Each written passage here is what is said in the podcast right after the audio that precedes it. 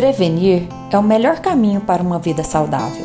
Aqui eu vou te explicar como o estilo de vida que você leva determina a saúde que você tem. Eu sou Adriana Menezes e esse é o podcast da You Rio. Você é a cura. Olá pessoal, hoje nós estamos aqui de novo, eu, Adriana, gastrocirurgiã e nutróloga.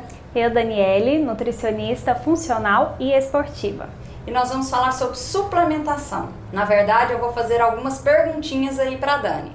Dani, começando do básico. Uma pessoa sedentária vai começar a treinar. Ela já pode ir começando a tomar um monte de suplementos? Como que é isso? Com certeza não, né? A suplementação, primeiro, primeira prioridade que a gente precisa ter, mudar o estilo de vida, né? Então, praticar atividade física, cuidar da alimentação, buscar no alimento essa nutrição, essa energia que a gente precisa para esse primeiro momento.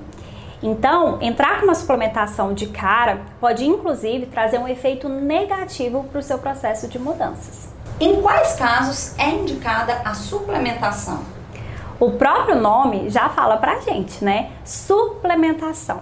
O que, que isso quer dizer? É um complemento. Então, a suplementação é necessária dependendo do estilo de vida do paciente. Então, às vezes o paciente não tem horário, por exemplo, de fazer um lanche da tarde bem feito e vai treinar às 18 horas. Então, a gente coloca uma suplementação para que ele consiga fazer esse treino de forma eficiente e suprir os nutrientes que ele precisa durante o treino.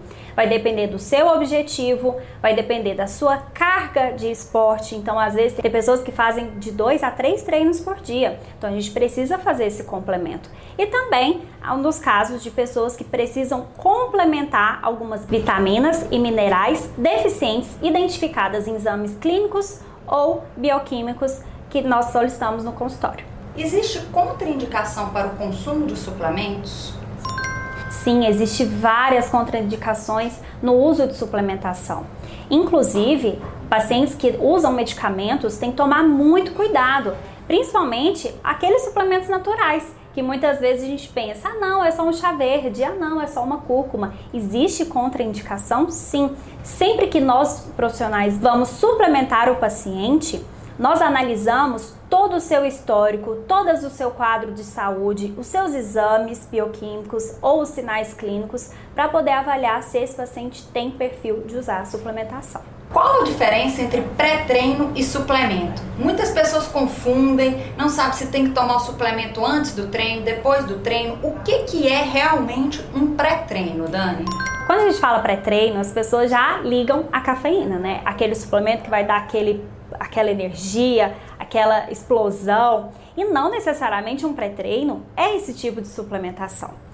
Muitas vezes a sua falta de energia ou disposição para treinar pode estar devido à falta de nutrientes. Então, o pré-treino pode ser simplesmente comida, no horário certo, na quantidade certa e a via certa. Se você tem tempo de se alimentar muito perto do treino, normalmente nós passamos refeições líquidas para ter uma melhor digestão. Agora, se você tem aquela flexibilidade de fazer uma refeição a, a um longo período, né, fazer digestão para poder treinar, nós podemos passar uma grande refeição. Inclusive, almoço e jantar pode servir como pré-treino também. Só vai depender do período, do horário e você vai ter energia, disposição e todos os nutrientes necessários para o seu treino. E falando de alguns suplementos que se tornaram muito populares, como o whey protein. Para que, que serve? Como que deve ser tomado? É só para quem treina mesmo? Idoso pode tomar? Fala um pouquinho sobre o whey. Whey protein é a proteína do soro do leite. Dentre essas proteínas do soro do leite, nós temos três tipos: a proteína concentrada, a whey protein isolada e a whey protein hidrolisada. Whey protein concentrada, ela tem uma composição de carboidrato, então ela vai ter resquício de lactose, ela tem ali um resquício de, ca de caseína, que é a proteína do leite. Então, é uma proteína mais íntegra, do soro do leite mais íntegro. Quando a gente pensa na proteína isolada, a gente fala de uma proteína mais pura, porque ela se isola do carboidrato e tem também um isolamento dessa caseína. Então ela tem resquícios, traços desses outros nutrientes que vai ter na toda a composição da proteína do soro do leite. Quando a gente pensa na proteína hidrolisada, é como se fosse uma proteína mastigada. O que isso quer dizer? Ela já é quebrada em perfil de aminoácidos, pronta para nossa absorção. Então ela tem uma absorção mais rápida. A forma de consumo Tudo isso vai ser individualizado e indicado para cada perfil de paciente. Por exemplo, o paciente que tem intolerância à lactose ou tem problemas com alergia à proteína do leite ou tem alguma reação inflamatória, doença de pele, doença intestinal, muito provavelmente nós não vamos indicar a whey protein concentrada, porque essa whey protein concentrada, ela pode trazer alguns malefícios para a saúde. Então, é indicado para todo mundo whey protein? Não é indicado para todo mundo. Novamente, a gente vai na individualidade e no modo de consumo. Dani, e o BCA e a creatina? Eles são suplementos também muito populares. Explica aí pra gente um pouquinho como que age e qual a sua indicação. O BCA são três aminoácidos essenciais: isoleucina, leucina e valina. Esses aminoácidos, eles são muito importantes lá no processo de síntese proteica.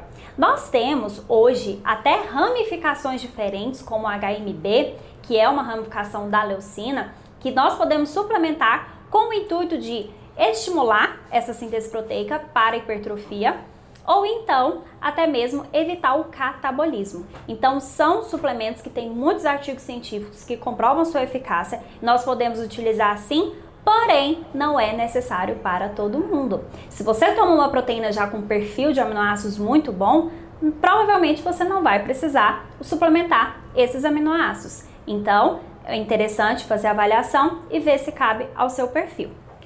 A creatina, ela é um aminoácido que ela auxilia na hipertrofia muscular pelo simples fato dela acumular água na célula muscular. Então, quando você tem essa sensação de inchaço, na, quando faz a suplementação de creatina, ela é real. Nós acumulamos água nas células musculares e isso auxilia no processo de hipertrofia, pois nós temos sinalizações, isso ocorre sinalizações dentro da, da musculatura para que a hipertrofia aconteça. Por isso também muitas vezes o paciente toma creatina, para de tomar, sente que deu aquela secadinha.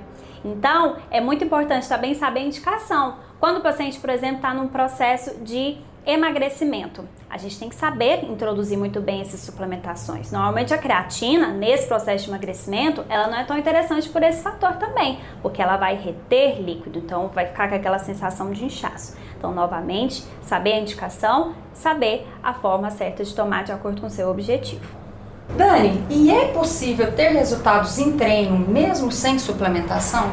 Com certeza, doutora Adriana. Nós temos que lembrar que suplementação é um complemento para a alimentação e não o total. Eu costumo até brincar que ela é a cereja do bolo. Então nós podemos sim potencializar os resultados com a suplementação, mas é totalmente possível nós termos muito resultado, principalmente quando a gente fala de hipertrofia, de emagrecimento, sem o uso de termogênicos com altas quantidades de cafeína e também suplementos proteicos ou hipercalóricos.